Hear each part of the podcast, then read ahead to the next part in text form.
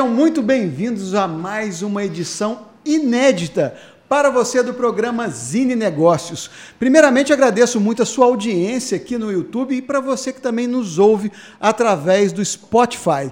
E hoje o nosso assunto são os principais desafios enfrentados pela turma da saúde quando o assunto é tecnologia.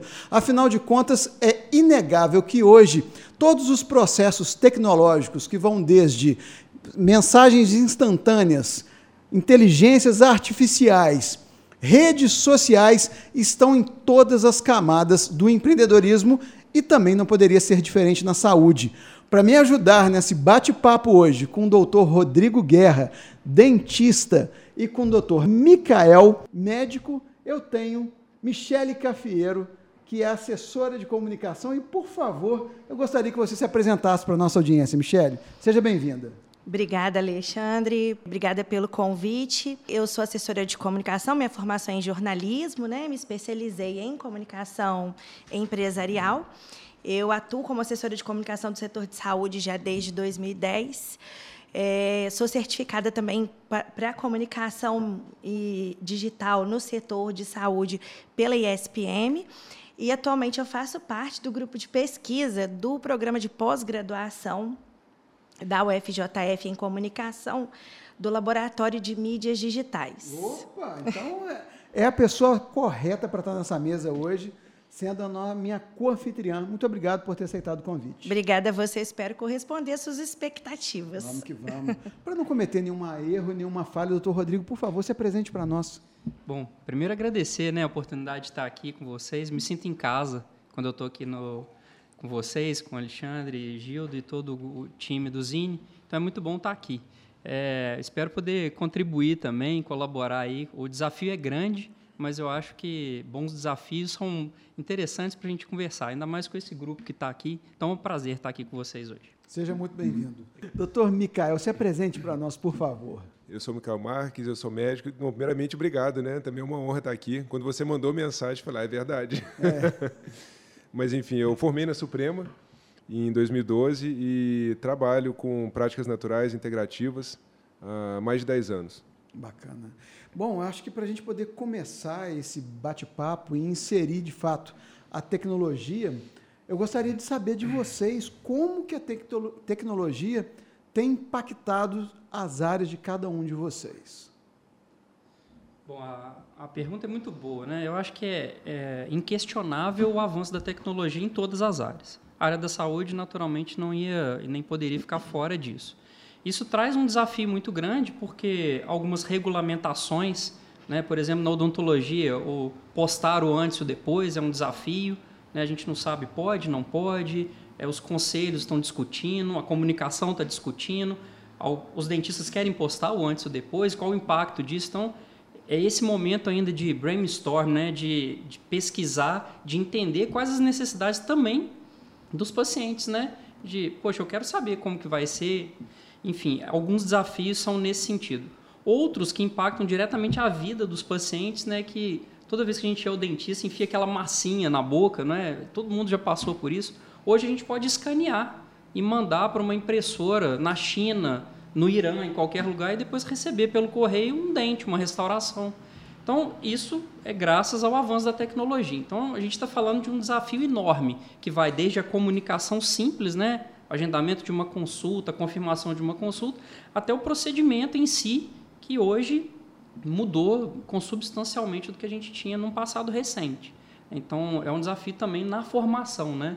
Então, hoje eu falo que talvez o maior desafio de educar os estudantes da área da saúde, principalmente, é que a gente precisa formar bons per perguntadores. Bons perguntadores. Porque, na verdade, as respostas já estão aí, né? Eu já aciono a inteligência artificial, tem todas as respostas. Mas será que eu estou fazendo as perguntas corretas? Então, eu acho que o desafio é grande, né? E eu acho que a gente está só começando. E para você, Micael, como é que é essa digitalização de processos?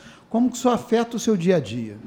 O meu dia a dia foi totalmente impactado por conta da, desse mundo digital quando eu me formei, eu confesso que eu era totalmente avesso a qualquer divulgação em redes sociais. Mas eu fui vendo que eu fazia um trabalho incrível e poucas pessoas sabiam, por mais eventos que eu participasse como palestrante. Uhum. Então, assim, o um a um, o analógico, ele tem uma ele tem uma capacidade de divulgação muito pequena. Já nas redes sociais, a gente consegue viralizar um conteúdo. Eu tenho vídeo hoje de 8 milhões de, de visualizações. Então, eu vejo que é uma grande oportunidade para podermos divulgar os nossos diferenciais porque hoje é, as pessoas não querem mais do mesmo, as pessoas querem algo diferenciado para ter saúde. E para saberem que você faz diferente, não tem nenhum lugar melhor como redes sociais. E um outro impacto que eu vejo muito grande, por exemplo, no meu trabalho, né, eu, eu não comentei, mas eu fundei junto com a minha esposa o Instituto Olíbano, que é uma clínica aqui em Juiz de Fora, há dois anos. E esse é um trabalho nosso, mas, mas nós temos um segundo trabalho que é com cursos. Né? Então, minha esposa tem, por exemplo, uma pós-graduação de neurologia integrativa, e eu já lancei um curso de apterapia e já estou lançando um segundo curso que é de suplementação para profissionais da área da saúde. É, então, assim, é, é um trabalho. Esses cursos são online ou são São 100% online. 100% online. 100% online. E você consegue aí ter alunos de, de quais localidades? Do Brasil todo.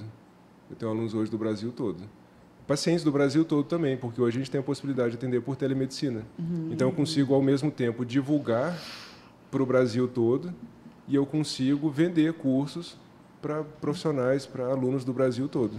O modelo de busca por paciente, né, ele mudou, né? Antes o paciente ele perguntava para alguém da família, né, para um colega, qual especialista indicava para aquilo que ele estava sentindo. Hoje não, né? Hoje a busca é no Google, né? Sim. Então o médico que não está online, ele fica meio invisível. que inexistente. É. Invisível. Fica é. invisível. É, o médico que não tiver online hoje, ele não vai ser encontrado por aquele potencial paciente, né? Perfeito. E assim, o paciente ele, ele tem suas buscas. Então, então, por exemplo, eu falo muito de temas como doenças autoimunes, fadiga, suplementação, produtos das abelhas. Então, o possível, o potencial paciente que se encaixa nesse, nesses temas, ele vai ver se gosta do conteúdo, ali já é um teste. Gostei, ele fala legal, não sei o que, e vai. Claro que é um cuidado que as pessoas têm que ter também.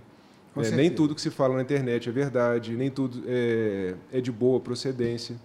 Então, assim, no meu caso, eu, eu faço o possível para botar referência bibliográfica, para sempre ter alguma referência palpável, para também é, até é, doutrinar as pessoas no bom sentido. Né? Olha, isso aqui tem embasamento. Né? Então, eu costumo colocar referências. Para o paciente é muito bom ter essa oportunidade, que eu, eu entendo que vai criando uma espécie de empatia então ele vê se ele se identifica com aquele profissional, seja médico ou dentista, se é o estilo de profissional que ele busca, né? E aí ele já vai para a consulta, assim, já vai num, com um outro tipo de, de disposição. E eu acho que para o médico também, com porque certeza. o médico e o dentista eles têm uma agenda lotada ali, e às vezes o paciente chega, não é nada daquilo que né, que vocês oferecem ou que o paciente estava esperando. Então, eu acho que qualifica o, o o nível do paciente. Eu acho que, que, por exemplo, quem busca hoje deixar de atender convênio e manter uma agenda só com particulares, se ele não tiver online, acho difícil alcançar com essa certeza. meta. É, o, eu, diga. Não, é que eu acho que o desafio passa pelo outro lado também, porque ficou, é, você acaba nivelando também todo mundo no mesmo sentido. Então, acho que a gente falando de desafio da tecnologia é nesse sentido, como qualificar também essa exposição, que hoje ela é, é livre e aberta. Então me preocupa também o paciente às vezes ser enganado, digamos assim, por quem tem uma, né, uma aptidão talvez pela fala, pela maneira de colocar. E a gente tem, né, existem atores e atrizes que fazem esse papel né, de um personagem muito é, de, com muita propriedade. Então também eu acho que cabe o alerta no sentido de verificar as informações, validar as informações, porque eu nivelo, como eu disse, né, eu nivelo todo mundo. E eu acho que é um cenário perigoso, principalmente quando se trata da área da saúde, né? Porque até que ponto o leigo está pronto para algumas informações que, que de fato são técnicas e que talvez avaliando, colocando a mão, eu falo a odontologia em especial, que é a minha área, né? É, é importante o cheiro, o toque, né? Então eu acho que isso o digital não trouxe ainda. Talvez daqui a pouco sim, né? A gente consiga de alguma forma levar isso. Mas eu acho que é fundamental, sabe? Esse aperto de mão, essa acolhida, eu acho que ela faz toda a diferença na área da saúde. E eu acho que depois, depois principalmente da pandemia, né, eu, eu tenho recebido as pessoas, eu tenho percebido as pessoas um pouco mais carentes ainda. Né? Então, quantas pessoas chegam no consultório, às vezes, eu tive uma paciente outro dia que ela sentou na cadeira e falou assim: Doutor Rodrigo, eu vim só conversar hoje um pouquinho, não quero fazer nada. Pode? Falei, claro. E, isso o digital ainda não traz, é né? E aí a gente conversou um pouquinho, 15, 20 minutos. Ela levantou, me deu um abraço, uma senhora já. Falou, foi tão bom vir aqui hoje. Então, mudou a consulta, né? No odontológico. Então, não... essa a gente não pode deixar essa tecnologia desumanizar o tratamento. Isso. Exatamente. E uma coisa que eu percebo também, vai muito de acordo com a sua fala, doutor Rodrigo, é a informação fora de contexto. Porque a gente hoje tem um, um, um trabalho aqui, a gente profissional da comunicação, em realizar um podcast como esse, que a gente recebe vocês, senta aqui na mesa e tal, mas o que viraliza são os cortes. E os cortes, muitas das vezes, não traz o contexto da conversa como um todo. E o que acontece muito com o paciente também, ele buscar uma informação e ela chegar para ele totalmente descontextualizada. Vocês já tiveram problemas com pacientes que chegaram lá com mestrados e doutorados do doutor Google e como que vocês lidaram com isso? É. Assim, é, eu acho hoje o grande desafio, sabe, é, eu falo muito na, na faculdade isso, falo com os meus alunos, eu acho que a gente tem que educar gente para cuidar de gente. Uhum. Então, eu acho que é muito importante é, a gente acolher as pessoas, tentar educar, tentar ensinar, sabe? Que é o grande desafio hoje, porque as pessoas não sabem perguntar, é o que, a gente, que eu falei na minha frase Exato. inicial. Então, às vezes, eu nem tenho recorte, mas a maneira que eu pergunto, a mídia me leva para um recorte pronto, e aí eu, eu recebo aquilo. Então, não é só uma questão de não saber perguntar. Então, acho que, de novo, o nosso desafio é também educar os pacientes para isso. Eu já recebi pacientes, casos curiosos, assim, pacientes, por exemplo, ah, eu vim fazer uma prótese, e na verdade era uma prótese de silicone, por exemplo. Porque na hora que você fala, ah, eu sou um dentista e faço prótese. Faço prótese. prótese. é prótese total, dentadura, restaurado, isso é prótese. Mas a prótese mamária, a prótese, enfim, as outras próteses também são próteses. Então, esse é o, é o cuidado interessante. A paciente assentou e falou, ah, porque eu vi que você faz prótese, queria ver prótese. E aí, na hora que eu descobri, era, né, então não era bem a prótese que eu sabia. Eu falei, ó, oh, isso não é comigo, é outro colega. Falou, ah, então, assim, né, o desafio da informação eu acho que é fundamental hoje. E pode ter sido até o algoritmo que induziu ela ao erro, né? Porque para o algoritmo, ele tem ali a palavra prótese, ele entrega tudo que vem, né? E aí, realmente, é, é importante que quem está saindo da graduação saia com essa capacidade mesmo de educar o paciente. Isso, isso pode ser um grande diferencial mesmo nos dias de hoje. Micael, para você, como é que é lidar com um paciente ansioso que chega lá já. Ele já tem um diagnóstico dele, ele só está indo validar com você. É, como é que é isso? Eu, recém-formado, comecei a trabalhar em São Paulo e eu vi uma diferença muito grande do paciente de São Paulo para o paciente daqui de Juiz de Fora no início, porque lá eu via que as pessoas tinham um nível de conhecimento muito exagerado de quase tudo. Então ali eu já comecei a me preparar muito. Hoje eu vejo que é bem semelhante, não vejo mais diferença. Mas, enfim, com frequência eu recebo paciente com mestrado, doutorado, igual você falou, do Google.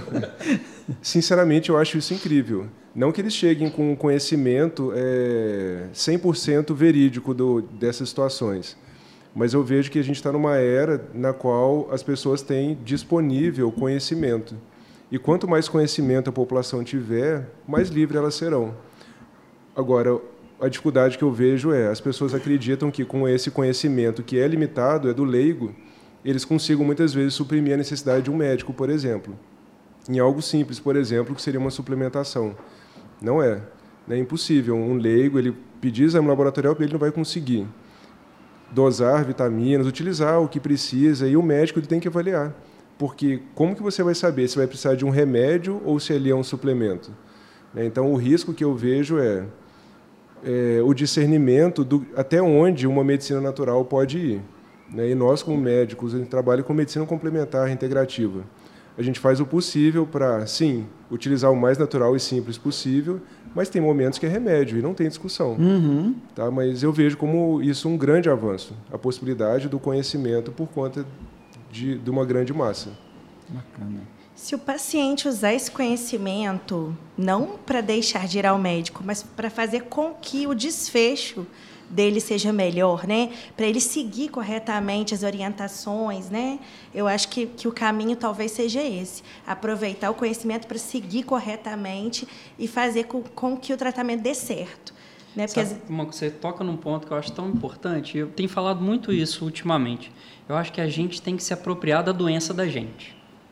Então eu vejo cada vez mais a, a possibilidade da informação para o paciente entender qual é a dor dele, qual é a doença dele. Porque às vezes você tem um paciente que fala assim: ah, eu fui ali no Alexandre, fiz isso e pronto, agora o problema é do Alexandre, eu, eu não tenho mais nada para fazer. Eu já estou medicado, eu já estou resolvido, eu já fiz o tratamento. É uma ilusão, né? E, e, é uma ilusão. Na verdade, a gente precisa saber das limitações que a doença me traz, o que, que eu posso fazer para ajudar. Então, eu posso buscar opções. Então, nesse sentido, eu acho muito interessante, sim mas sob supervisão, sob orientação sempre, Com né? Porque é inquestionável isso.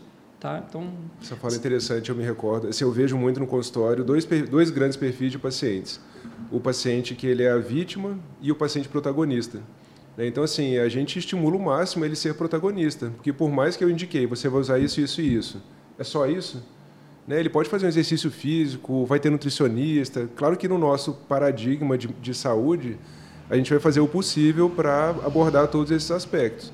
Mas, para um paradigma de saúde, a gente precisa de um paciente protagonista, que deveria ser para todos os casos, né?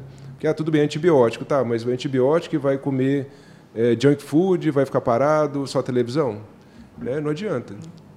Eu já vi histórias do tipo de o um médico prescrever e aí o paciente pesquisa no Google e acaba entrando em fóruns de discussão e vendo que outra pessoa teve um determinado efeito adverso ou colateral com aquele medicamento.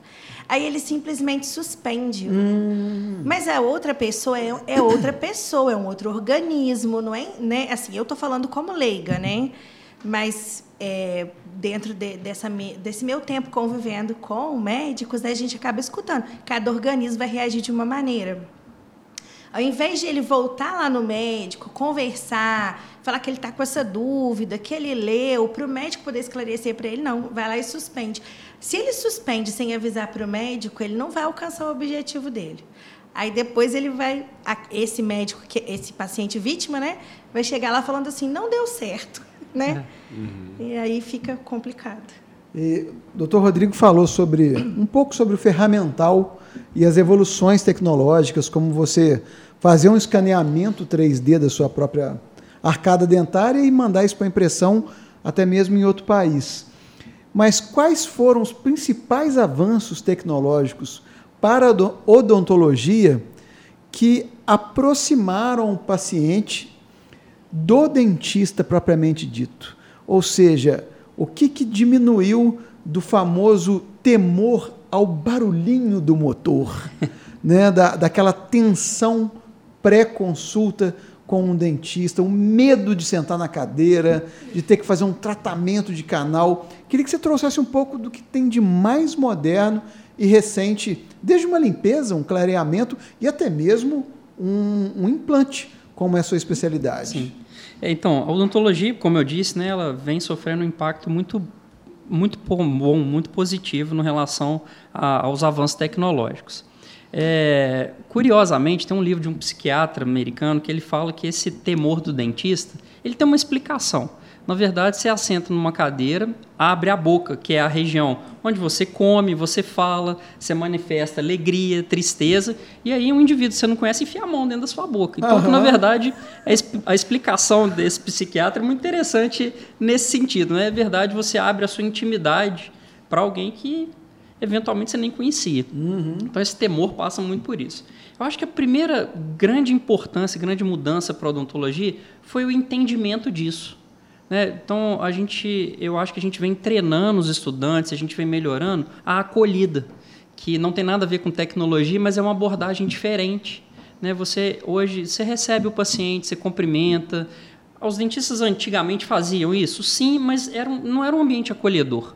Então eu acho que hoje você tem a possibilidade de colocar o seu paciente com um visor assistindo uma televisão, uma uhum. música tranquila. Então, para alguns pacientes isso é um conforto, né? Não, detalhes que fazem toda a diferença. Toda a diferença. Uma no teto ali para você passar o é. tempo. É. Hoje, por exemplo, os meus pacientes, 100% deles, antes de entrar em cirurgia, a gente faz um medicamento sublingual, um Rivotril, para ele tirar aquela ansiedade. Uma coisa que antes era, era impensável, Hoje, os pacientes que têm um pouco de fobia, a gente pode fazer isso. Hoje, eu consigo fazer uma sedação com o anestesista dentro do consultório. Eu consigo fazer uma cirurgia em ambiente hospitalar. Coisas que antes eram inimagináveis ou não eram tangíveis para a maior parte da população. Uhum. Então, isso falando é, especificamente de, dessa abordagem né, com os pacientes.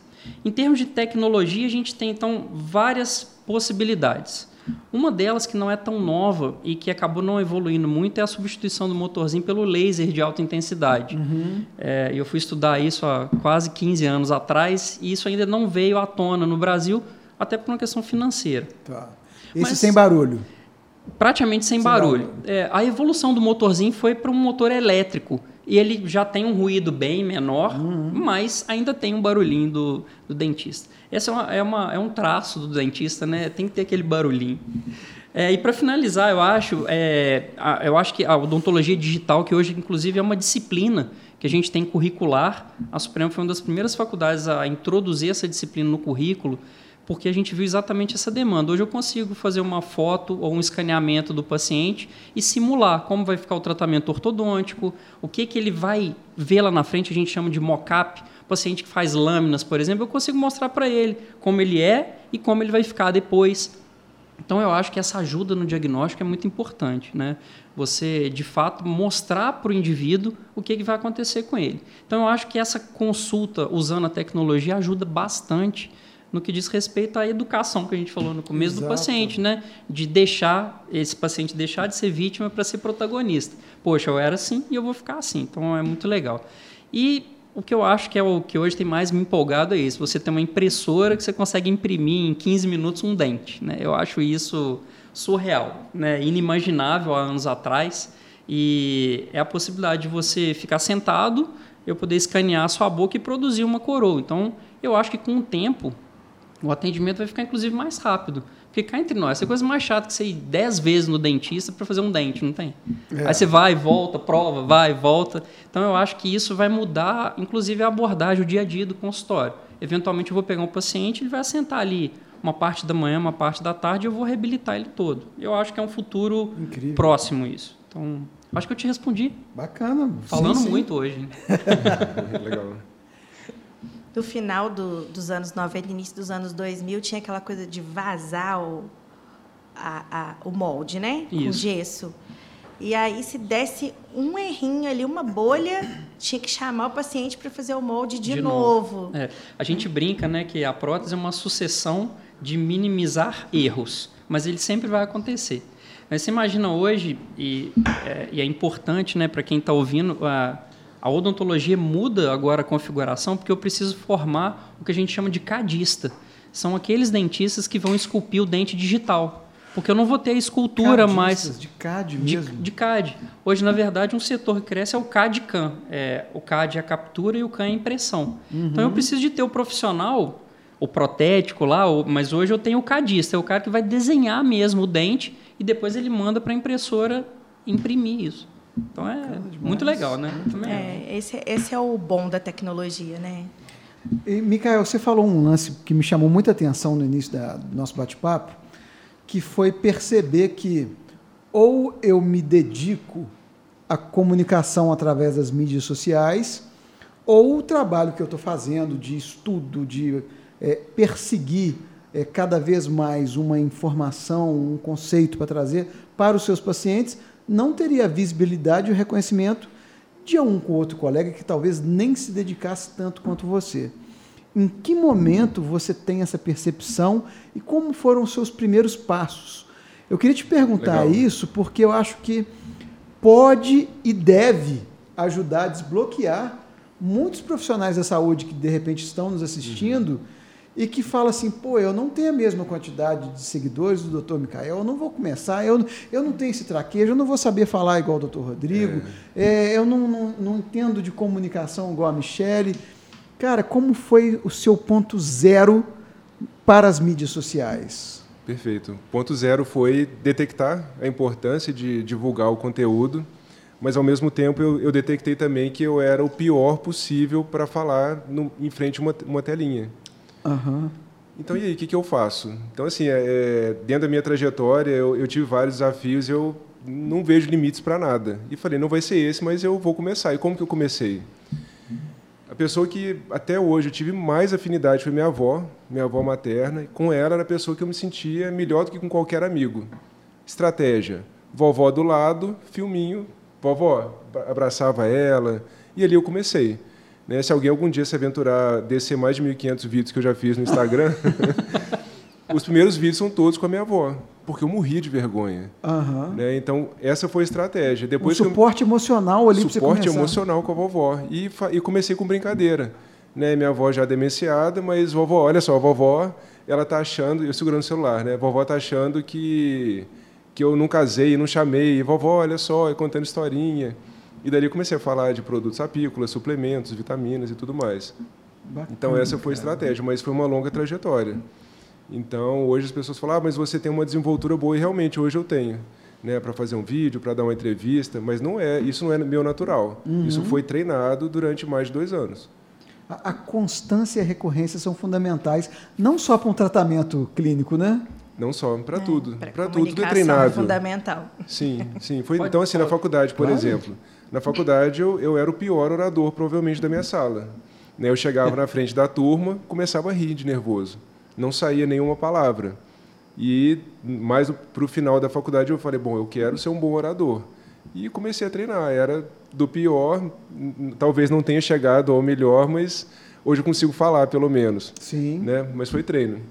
Diga, Posso aproveitar para fazer uma pergunta? E quando a gente acha que a voz da gente é muito ruim, assim, tem solução? Tem uma então, receita? Tem, tem.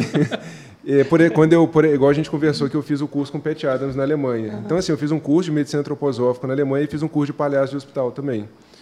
Então, como que eu... É em alemão o conteúdo. Sendo que no alemão tem vários sons guturais que, para o brasileiro, é um grande desafio. É. Fonoaudióloga. Eu fiz mais de um ano fono e o que me ajudou também com, com, a, com a voz e canto. E o canto é. também eu vejo que é, um, é uma ferramenta para gente que fala bastante, muito importante. Porque tem hora que eu ouço a minha voz assim, dá vontade de enfiar a cara no buraco, né? Porque voz horrível. É, mas não é o que eu estou é. percebendo aqui não, é, viu? É, eu já estava pensando em te elogiar quando acabasse. Enfim, fala bonita, voz bonita, então... É, você é muito gentil.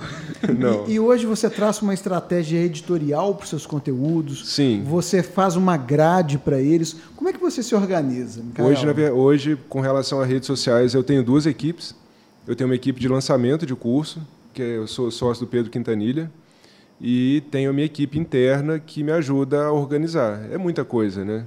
Igual, por exemplo, Zine Cultural. Quem olha assim parece que é só você e mais uma pessoa. Uhum. Eu cheguei aqui, essa galera e uma casa grandona.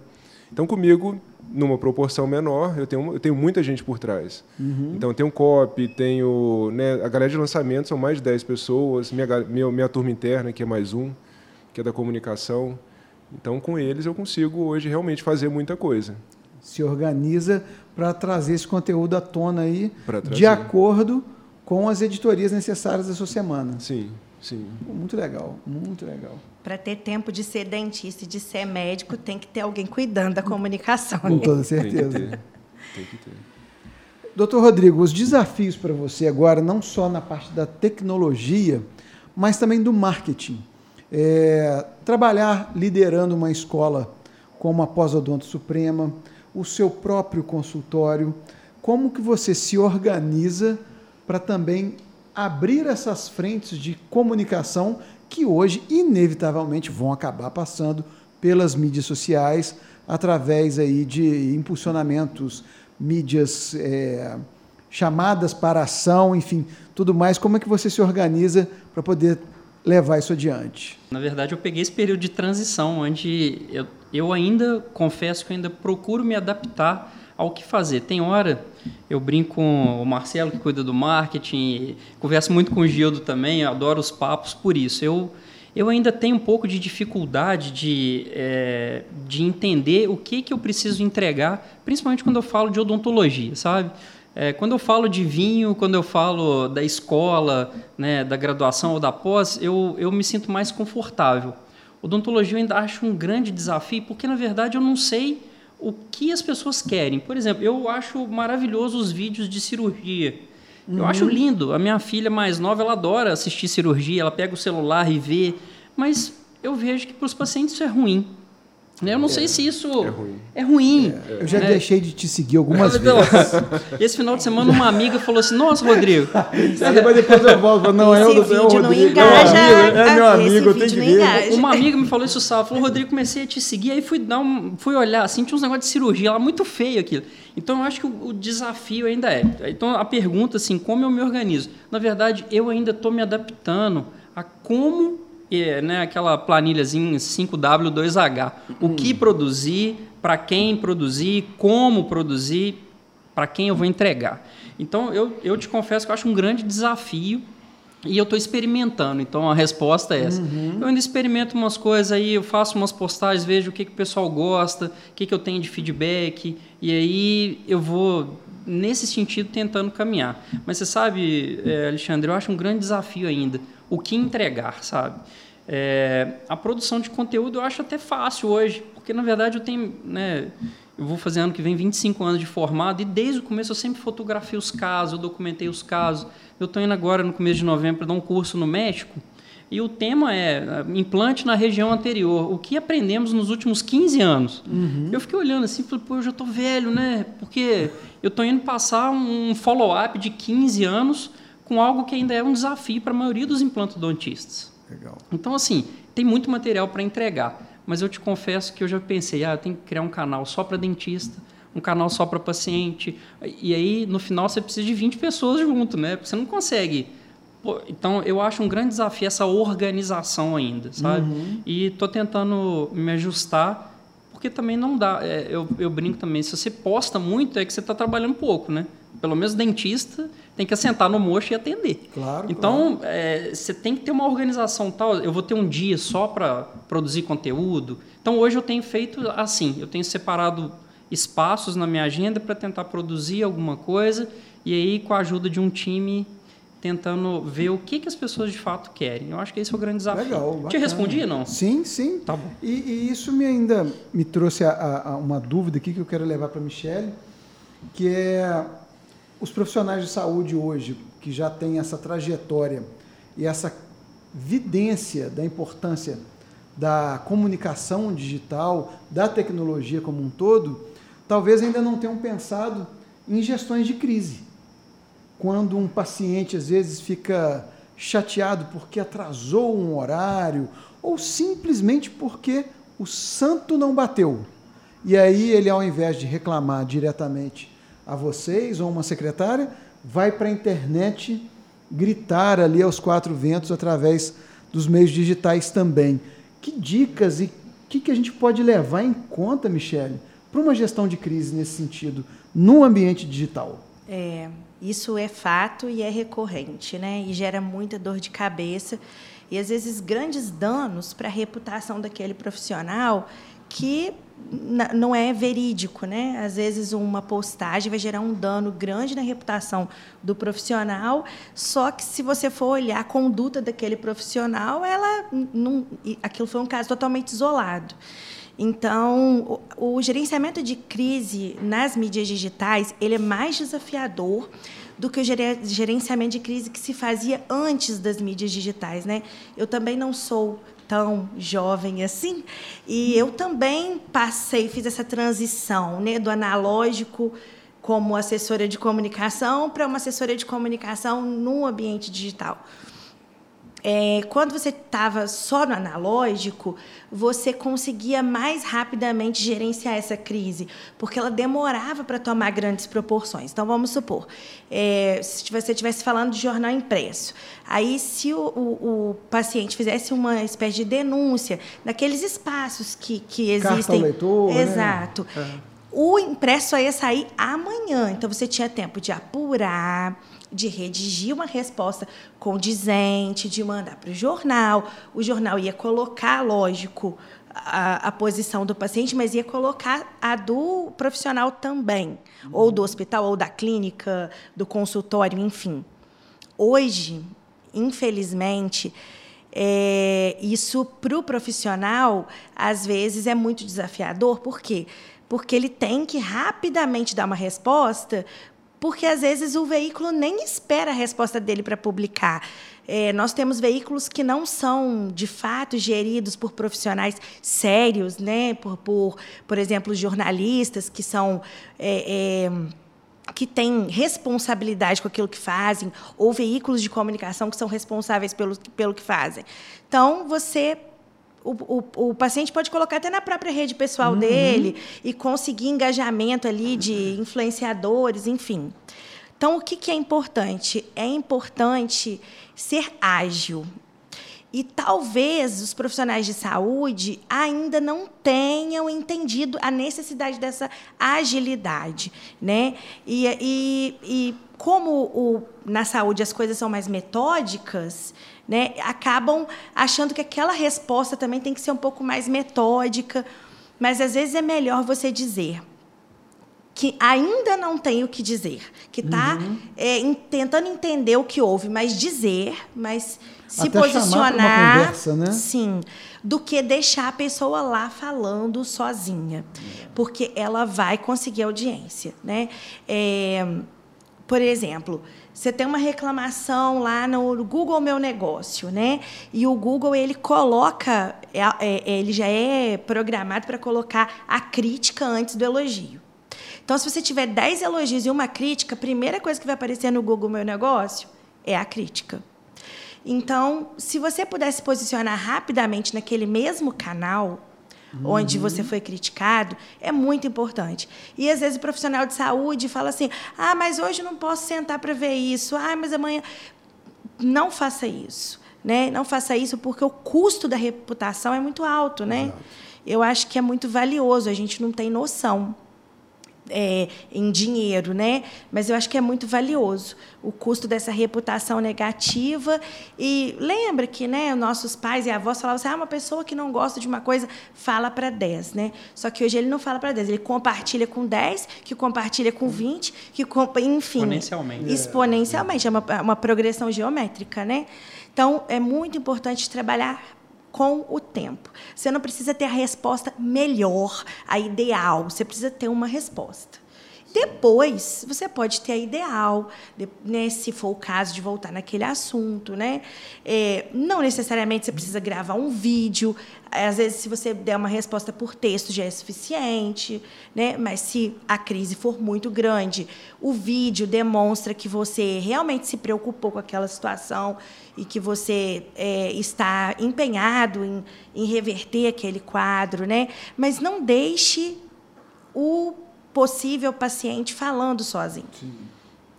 Porque vai reverter contra o profissional. Né? Uhum. E, e, às vezes o profissional pensa assim: ah, mas isso que ele está falando não é verdade. Ok, mas se você não for lá dizer que não é verdade, vai ficar como verdade. Exato, fica como verdade. Isso. E ele reina absoluto ele Reina sozinho, absoluto né? sozinho. É.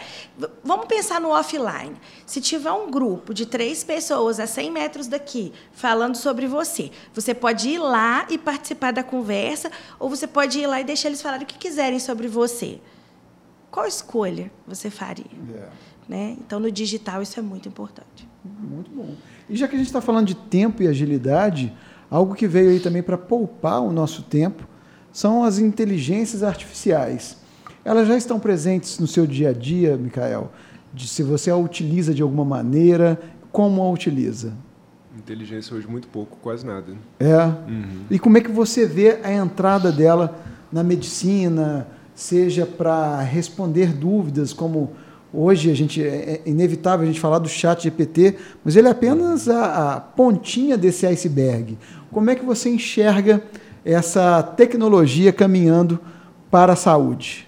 Isso não está na minha prática, mas é, é, um Google mais moderno, né, que algumas pessoas já usam e chegam no consultório com algumas respostas do chat GPT. Uhum. Eu vejo com bons olhos, né? Eu acredito que é interessante as pessoas terem conhecimento, mas com a limitação de uma máquina que não tem experiência clínica no, no tema proposto. Enfim, mas eu não tenho muito a dizer nesse caso. Pode crer. Para você, doutor Rodrigo, que... Então, é, é, na verdade, a gente tem lidado com isso, principalmente na faculdade. Né? Hoje, o trabalho de conclusão de curso, o famoso TCC, eu consigo fazer ele no chat GPT. Eu coloco o tema e vem. E é curioso, se nós quatro colocarmos o mesmo tema, ele consegue fazer quatro, quatro diferentes. diferentes. E para piorar, né, eu consigo passar. A gente tem um programa na faculdade para busca de plágio. O Djalma já falou desse curso, desse e, programa. E esse, e esse, esse programa não pega as oh. do chat GPT, ele não pega o plágio. Então, assim, é possível sair coisas interessantes lá, assim. Uhum. Só que, como tudo, a gente tem o bem e o mal, né? Os dois lados da mesma moeda. Então, eu acho, de novo, na faculdade que a gente tem tentado trabalhar com os professores, com os estudantes, é vamos formar bons perguntadores para a gente usar a tecnologia a nosso favor e não para ser um substituto. Né? Eu não consigo hoje, eu tenho um diagnóstico de uma doença autoimune, vou lá no chat GPT, o, qual o tratamento. É, é, importante eu conversar com ele, é importante eu consultar alguém que tem uma vivência clínica, que sabe, não é só uma coisa teórica, né? Uhum. Mas, de fato, eu acho que não dá para a gente fechar os olhos e falar, não, isso não está acontecendo, isso é ruim, isso é aquilo. Né? Eu acho que negar é sempre ruim. Né? Eu acho que a gente tem que, a gente, enquanto profissional, tem que procurar entender o que está acontecendo e ver o benefício daquilo. Na faculdade a luta tem sido grande nesse sentido, porque cada vez mais os professores precisam entender que eu vou ter que fomentar no estudante a busca ativa pelo conhecimento, mas que eu não vou tirar dele a responsabilidade de se formar. Né, como eu disse, como a gente falou aqui do paciente protagonista, né, cada vez mais eu acredito também no estudante protagonista. Legal. É, o estudante ele tem que ser proativo, ele tem que entender onde ele quer chegar. E saiu até um estudo de, de Harvard, há dois, três anos atrás, falando que o acesso à informação não está tornando os estudantes mais inteligentes ou mais produtivos. Uhum. Isso é muito curioso, né? Na verdade, hoje, eu me lembro, quando eu comecei o mestrado, eu tinha que pegar o carro, ir na Fiocruz, tirar o xerox de um artigo. Aí eu voltava. É verdade isso. É, quem for mais antigo vai lembrar. a gente tirava o xerox do artigo e voltava para Juiz de Fora. Às vezes chegava aqui, ia reunir com o orientador e falava assim, ah, mas eu quero agora a referência número 13 que está nesse artigo. Você, e agora? Não, agora você volta lá e pega de novo, mais um. Hoje eu faço uma busca aqui de artigos em 30 segundos, né? Então, não dá para negar que isso está aí, é, isso acontece, os pacientes, os alunos, os pacientes têm acesso, e eu acho que cabe a nós, profissionais, tentar administrar isso. Uhum. Então, hoje o que eu tenho feito é eu pego a informação do paciente ou do estudante e falo, mas e aí? Qual é a sua dúvida real? É porque você já está com diagnóstico. Então, o indivíduo chega lá, eu vou fazer três implantes, quatro implantes, uma, implantes, uma prótese assim. Fala, tá, e você quer o que de mim? Uhum. Então, eu tenho tentado devolver a pergunta para o indivíduo, porque aí ele consegue enxergar que não adianta ter aquela informação se ela for solta, se ela for desconecta. E aí eu acho que entra o profissional. Olha, então eu estou aqui para te ajudar. Tá? Então você tem essa informação, mas a solução é aqui, onde a gente pode chegar junto. Então eu acho que não tem jeito de fazer diferente, senão agregar isso tudo e sair um pouquinho da nossa zona de conforto também, né? Com certeza. Com não dá para chegar, certeza. a sua informação joga fora. Não é assim. uhum. assim. A gente não é totalmente. Eu, eu gosto muito de aproveitar o que o paciente ou que o aluno traz. Sabe? Porque cada um tem a sua bagagem, né? E a gente consegue dali tirar alguma pega e seguir na direção que a gente acha que tem que ser. Legal, legal. E essas a comunicação através das mídias sociais rendem também casos muito peculiares. E um eu me lembro, Micael, de um vizinho meu, um, no prédio onde eu morava, e eu vi o carro dele. Ele vem a Juiz de Fora para apenas para diversão, feriados e tal, para poder ficar aqui e sair da capital, Belo Horizonte, e ficar aqui mais tranquilo. E um, numa dessas vindas dele eu vi vários mels, meles, mels. Meles. Meles, meles ou mês. Vi vários méis ali, uma caixa de méis no, na, na, na no porta-malas dele. Acabei de aprender o plural de é, Exato, difícil. difícil. E eu tinha uma visita para fazer a casa dele, eu era síndico do prédio, na, do prédio na época. E aí eu perguntei, falei, ah, você tem uma criação e tal, como é que é? Você produz seu próprio mel? Ele falou que sim. Então eu falei, ah, aqui em Juiz de Fora eu sigo Dr. Micael. Rapaz, ele engasgou até para responder. Você conhece o Micael? que legal. Sabe que ele via suas lives, segue você, pegava muitas dicas. É, que portas essas comunicações que por vezes você faz sozinho te abriram no mundo? Muito bom. É, eu falo também muito para um público de apicultores. Né? Eu falo de mel, de própolis, e é um público que não tem acesso à, à informação científica. E eu já trago isso. Eu fui aluno de Jalma, né, que é o cara que abriu minha, minha visão para um mundo de conexão entre o mundo natureba alternativo para um mundo científico. Essa uhum. é a minha uhum. paixão. Né, o que, que eu tenho de evidência de algo que a população muitas vezes está falando? O mel para tosse, por exemplo. Né, então, então eu Com falo. Casos práticos e reais. Casos práticos. para quem está nos ouvindo ou nos assistindo, né, para o pessoal entender, né, é porque eu no domingo amanheci com a garganta muito infeccionada e eu já estava com o convite para vir, né? Eu falei no poço, eu não estava conseguindo falar. Aí fui na médica na segunda-feira, ela fez assim, falou: "Ó, vou te dar uma quantidade de medicamento que eu nem daria, mas para você conseguir participar do podcast". Mas eu vim para cá com a garganta doendo muito, muito, muito dolorida. Aí cheguei, comecei a conversar com o doutor Micael. Ele, ah, experimenta esse mel. Experimentei o mel em cinco minutos, deu aquele alívio na dor. Eu falei, não, vou ter que contar, né? Eu vou ter que contar. Provou mel de uma abelha rara, emerina. Emerina. Emerina. Mas, enfim, é, a gente tem meta-análise para mostrar o benefício de um mel de boa qualidade em, em crianças com tosse. Então, assim, o, e, o, e as portas que toda essa divulgação me abriram. Conheci pessoas que eu nunca imaginei conhecer. Fui na casa da Ivete Sangalo, porque cria abelha. O marido dela, o Daniel Cade, é o cara das abelhas, é nutricionista. Mesmo, hoje, meu amigo pessoal, vai dar aula até no meu curso. Cheguei a. Hoje eu dou aula em quase todas as pós-graduações que falam de práticas naturais integrativas, de PNPICS, né, que faz parte do Ministério da Saúde. Né, eu já estou tendo que sair de algumas, né, porque eu não estou dando conta. E e assim e essa e a divulgação que eu vejo da verdade né então assim eu falo de temas muito simples mas com, com o olhar da ciência uhum. então isso eu, e, e, por isso que muitas pessoas até simples gostam do meu conteúdo e eu tento falar o máximo possível de forma simples né? por mais que que foi comentado aqui que a gente tem que realmente tomar cuidado né com o que a gente fala mas, por exemplo, para quem vende mel, é interessante uma informação dessa. O mel ele, ele pode ser considerado um remédio para a tosse. Melhor que alguns remédios, segundo esse estudo. Massa. Eu, eu queria até aproveitar agora, trazer essa curiosidade para a audiência também. Quais são os produtos da abelha? Os mais conhecidos, mel, pólen, própolis, geleia real. Né, então, mel a gente provou, é, é a fonte de carboidrato das abelhas, o pólen é a fonte proteica das abelhas, o, a própolis, que é uma resina que ela calafeta e mantém uma microbiota adequada dentro da colmeia, e a geleia real, o alimento da rainha. Esses são os mais comuns, mas existem vários outros. Então, por exemplo, a gente teve aula na formação agora com um pesquisador que mora no Canadá. A tese de mestrado dele foi estudar o ar que tem dentro da colmeia. O ar? O ar.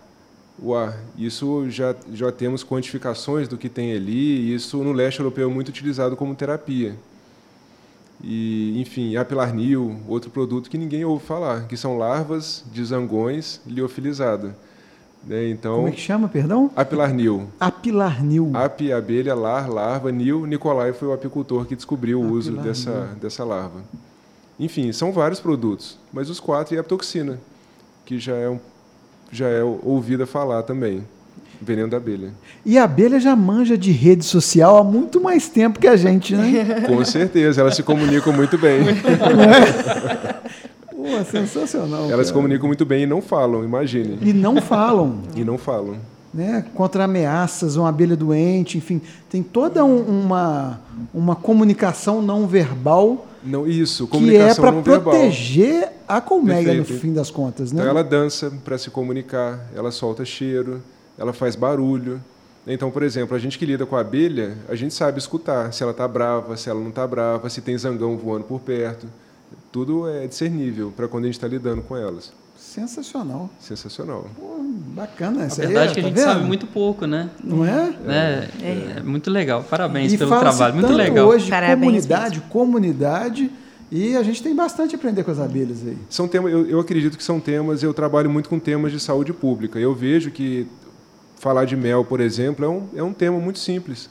Uma comunidade pode ter uma criação de abelhas e se beneficiar com isso, até financeiramente, podendo vender, por exemplo. Uhum. E a saúde delas pode ser incrementada com o uso de um simples mel e própolis. Né? Ou no caso das vitaminas, né? falar de uma vitamina B12. Qual impacto a sociedade não teria se fosse avaliado corretamente um suplemento desse? O problema que eu vejo das redes sociais é o seguinte: é o que ele falou. Tem muito artista. Né? Então, o, o camarada ser artista muitas vezes parece que ele sabe, mas são coisas diferentes. Exato. Né? Então, ser bom e saber muitas vezes não é a mesma coisa. Né? Então, por exemplo, falar de vitamina, hoje todo mundo sabe prescrever vitamina. Todo médico sabe prescrever vitamina. Agora, vamos ver quem sabe realmente avaliar um exame laboratorial. Alguém, se alguém já leu algum artigo, algum paper que fale de uma B12, por exemplo, ou a vitamina D, e saiba fazer uma suplementação adequada e segura. A gente conta na mão. Mas artistas temos vários. Uhum. Temos vários. Mas é bom que o artista fique atento, porque o CFM também está bem de olho nele, no artista. Sim. né? A, a, resolução da propaganda médica foi alterada, né? Agora, uhum. recente, dia 13 de setembro, ela ainda não está em vigor, então é importante, porque eu já estou vendo gente fazendo coisas que a resolução vai autorizar, mas ainda não está autorizado. a partir de 13 de setembro, contava mais 170 dias para entrar em vigor. Então, os artistas eles precisam se policiar, né? Uhum. Porque é, eu acho interessante que tenha mesmo essa fiscalização para separar mesmo o artista do profissional sério, né? Uhum. Mas uma coisa muito legal que você falou e que é muito bom para os outros profissionais de saúde escutarem, foi o que você falou da linguagem, né? De você falar de maneira a ser compreendido, né? Uhum. Muito bom, muito interessante você falar disso. É, nós que somos os pacientes, né? Às vezes a gente não entende o que o profissional está uhum. querendo dizer para nós.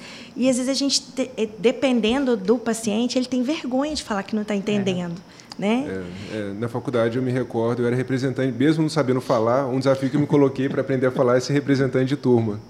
E, e eu já, muitas, algumas vezes eu reclamei de alguns pacientes com a diretoria e eles falavam, oh, mas o currículo dele é isso, isso, isso, isso, caramba, o cara é muito foda. Mas ele não sabia passar. Né? E ao mesmo tempo alguns outros que não tinham um currículo tão incrível davam aulas assim, meu Deus do céu, e foram vários. Uhum. Né? Então saber falar para um professor isso é além do currículo, claro que é interessante, né? mas saber passar a informação, isso é, é fundamental. É. A comunicação traz um, um, uma coisa que eu gosto muito que fala, comunicação não é o que você fala, é o que o outro entende. É que o outro entende. Então eu acho que é um grande desafio na Sim. era digital, porque você está ali às vezes falando, né? Você grava um vídeo, você faz alguma coisa e você está falando para várias pessoas. Na verdade, e... você nunca sabe para quantas pessoas você está falando. É. Não sabe. Falo, é. Porque pode ter um número na sua live, pode ter um número de curtidas, é. de comentários, mas você não sabe aonde aquilo vai se replicar. É. é. Se vai cair numa For You da vida, que é onde o Instagram, no caso, entrega para mais pessoas, ou se vai ser retirado daquela rede social, levada para uma outra rede social da qual você nem acessa. Não tem controle e ser utilizado para vender um troço que você não sabe nem o que é. é. Né? Que é Isso outra é. coisa que pode acontecer é. também. Isso aconteceu então, comigo. o desafio é, é gigantesco, né? Aconteceu ah. comigo. Eles pegaram, pegaram um vídeo meu, pegaram fotos do Dr. Laí Ribeiro e, e, do Fantástico. Olha que bagunça. Que isso, cara? Misturou tudo isso. A indústria da fake news é potente. Da fake news. E me, e me fez, fez recortes com a minha imagem segurando um produto um produto no qual eu vendia, do qual eu aprovava, do qual Fantástico e Anvisa e tudo mais, e lá em Ribeiro. Enfim, e não, e não deu em nada. Então. Não deu em nada. Teve audiência, não deu em nada. Imagina que... o risco. E uma paciente minha falou, doutor, eu comprei e tomei. Hum. Falei, tá, me dá, esse, da, da, da, me dá esse da negócio. transferência com você. É, me dá esse negócio, porque assim, se der merda, eu, eu tô aqui com um potinho, com um advogado, mas é. não gerou nada ainda é um ambiente, uma terra de ninguém, né? Hum. Eu acho que os legisladores precisam pensar nisso. Sim. Né? Acho que nós precisamos que os legisladores pensem é, em normas, em regras, em códigos de ética, enfim é, é preciso, não pode ficar impune, porque isso é gravíssimo, é, né? A gravíssimo. questão da responsabilização, né? Você falou de um paciente que vai para a rede social e faz uma crítica também inverídica, às vezes ou não, ele também. Qual a responsabilidade de cada um Sim. nisso, né? Então, uhum. eu, eu tenho falado muito para as minhas filhas em casa. A gente tem que aprender um negócio chamado autorresponsabilidade.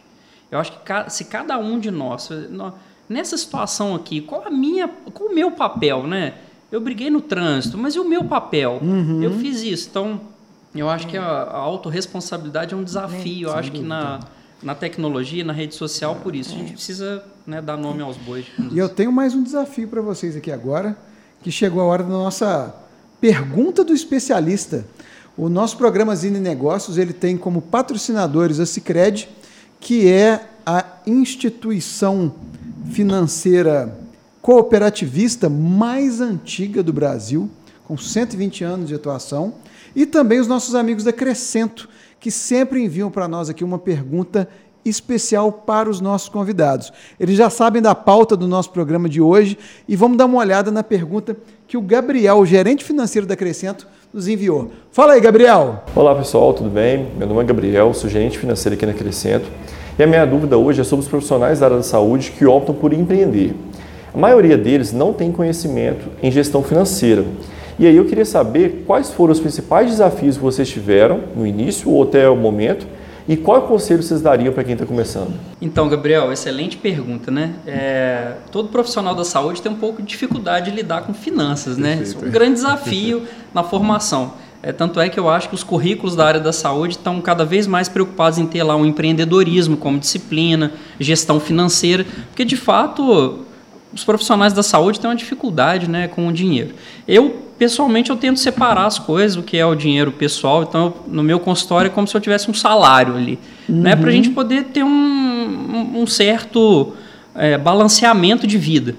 É o profissional liberal, eu acho que o desafio é grande, porque você não tem um salário fixo ali no final do mês. Então, eu tentei criar para mim, para ter mais uma zona de conforto, isso. Eu tenho um salário que gira em torno disso aqui, então, dessa forma, eu me organizo.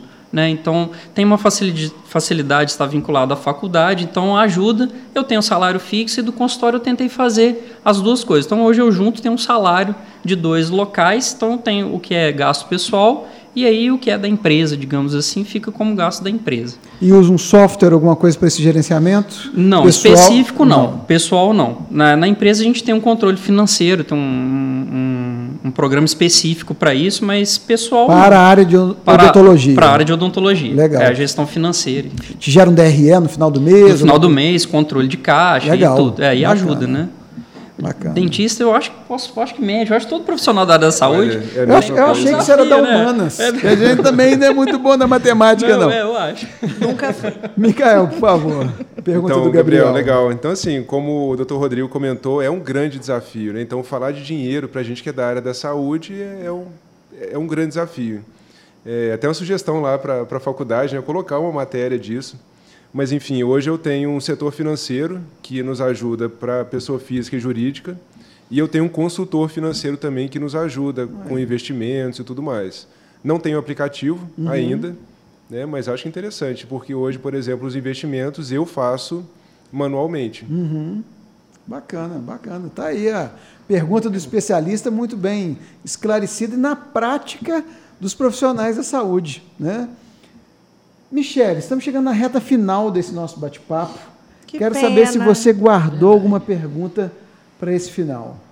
Então, o que eu quero saber do Dr. Rodrigo e do Dr. Micael é exatamente como que vocês é, desbloquearam essa questão de gravar vídeo, porque eu escuto muito dos profissionais de saúde isso. Ah, não, mas eu não quero ser blogueiro. Não é ser blogueiro ou é ser blogueiro? Fala pra gente, como é que é isso? Uhum. Então, eu, eu confesso que ainda tenho uma resistência, mas eh, o que me ajudou muito foram os amigos.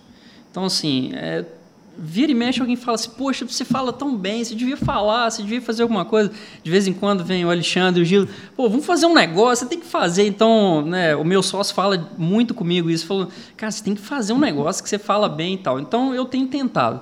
Há, há um tempo atrás, o meu Instagram foi hackeado, eu perdi tudo, assim, aí de fato, perdi a conta, não consegui fazer nada. E aí eu gravei um vídeo explicando assim, ó, eu perdi minha conta e quero voltar. E aí eu fiquei assistindo esse vídeo Eu achei legal, sabe? Eu falei assim, poxa, apesar da voz, talvez valha a pena. Então, assim. Crença oh, limitante, é. isso aí, viu? Também acho. É só mudar também a crença, acho. seu caso. Também acho. E, mas mas eu, eu confesso, né, que eu acho que é, é, esse esse feeling assim de saber o que é de fato o que eu posso produzir, o que eu posso entregar, eu te confesso que ainda é um grande desafio, sabe? Porque é isso, né? Você fala, você não sabe para quem você está falando, para quantas pessoas está falando, o que, que eles estão entendendo. Então eu acho que a gente ainda, eu pelo menos, né? Eu e o meu time, eu acho que a gente ainda precisa amadurecer. É isso. Eu, eu te confesso que ainda eu gravo umas coisas e falo assim, ah, não vou postar isso aqui não, e guardo. E daí a pouco eu falo, poxa, arrependi, devia ter. Então eu acho que ainda ainda está muito no feeling, ainda muito no sentimento. Eu eu acho que ainda não é tão profissional como eu gostaria que fosse mas eu, eu espero em breve estar com um negócio mais profissional, que eu acho que precisa. Né? Mas eu acho que a gente tem que entender alguns, alguns gaps ainda que eu, que eu sinto. Tá? Esse desejo só não pode ser um vinho de guarda, que você pega e coloca na estante para tomar anos depois. Verdade. Ele é, tem que ser um vinho de mesa. É Verdade. É todo dia um cálice. Concordo com o Alexandre. Tá? Muito bom, obrigado. É, eu, eu vejo que assim, eu, eu contei a história da minha vovó e tudo mais, vovó Ceia. E como eu trabalho com, com a medicina também do estilo de vida, no meu caso, muitas vezes até parece blogueiragem, mas eu vejo que é importante divulgar uhum. certas atitudes diárias. Então, por exemplo, quase toda manhã eu gravo meu café da manhã para mostrar o que eu estou comendo. Galera, isso aqui é legal, é uma sugestão. Claro que para a maioria das pessoas é exagerado porque é um pós-treino, eu faço muito exercício físico. E, e no, no, num passado recente, eu, uma das minhas intenções era quebrar o estigma do médico como um cara fodão, um cara só do luxo. Então eu gravava o meu sofá rasgado. Eu, eu comecei a, eu inventei um desfilezinho que eu fazia com uma música específica, mostrando que eles estavam com roupa tão horrorosa. E graças a Deus eu tenho uma esposa que tem um bom gosto. Então eu falei, Micael, pelo amor de Deus, troca essa roupa e agora fazer o um videozinho. Para tirar, pô, o médico ele tem a vida normal, ele pode se vestir mal, ele pode ter sofá rasgado. Então eu vejo que tem o lado e tem um lado científico também que eu acho que no meu caso é interessante. Então no mesmo perfil hoje eu mesclo conteúdo técnico científico normalmente com referência bibliográfica e, e estilo de vida. E no estilo de vida blogueiragem. Legal, legal. Muito bom. Muito Mas tudo com uma intenção, né? Tudo tem uma intenção, não tem nada ali por acaso. Muito é. bom. Ótimas dicas aí. Os profissionais de saúde que estão nos escutando podem seguir os conselhos aí, doutor Micael e doutor Rodrigo, que eles estão no caminho certo. Com certeza. Ô, gente, eu gostaria muito de agradecer vocês por esse bate-papo tão enriquecedor. Agradecer principalmente a vocês dedicarem o tempo de vocês para vir até a nossa sede aqui no Zine Cultural, para a gente poder trocar essa ideia e levar para você um pouco mais dos desafios dos profissionais da saúde no que tange a tecnologia. E, claro, não tem como a gente falar de tecnologia sem falar das mídias sociais, sem falar de marketing, sem falar de comunicação, gestão de crise e de tudo mais que a gente pode ter a oportunidade de esclarecer, de trazer novos pontos de vista para que você tenha os seus insights e tome suas próprias decisões aí para mudar crenças limitantes e assumiu o protagonismo também do seu consultório, seu consultório médico odontológico, do seu espaço, seja onde for. Vamos aí encarar o, o protagonismo das mídias sociais e levar a informação de qualidade, o trabalho ético e coerente para as mídias sociais com bom conteúdo que transforme a vida das pessoas. Vocês hoje transformaram a minha vida, eu tenho certeza que é de vocês também. Muito obrigado pela presença A minha também. Obrigado. Tá? Obrigado, Michele, Micael, doutor Rodrigo. Eu que agradeço. Muito obrigado. Muito obrigada. Obrigada aos doutores Rodrigo, doutor Micael também. Obrigada, Alexandre. Joia. E a você, meu muito obrigado pela audiência. Lembre-se que você que está aí nos assistindo pelo YouTube, inscreva-se no nosso canal, deixe aqui o seu curtir, aproveita também para seguir a as redes sociais dos nossos convidados, que estão na descrição desse vídeo. E se você está nos ouvindo pelo Spotify, nos siga por lá também. Muito obrigado e até o próximo programa Zine Negócios.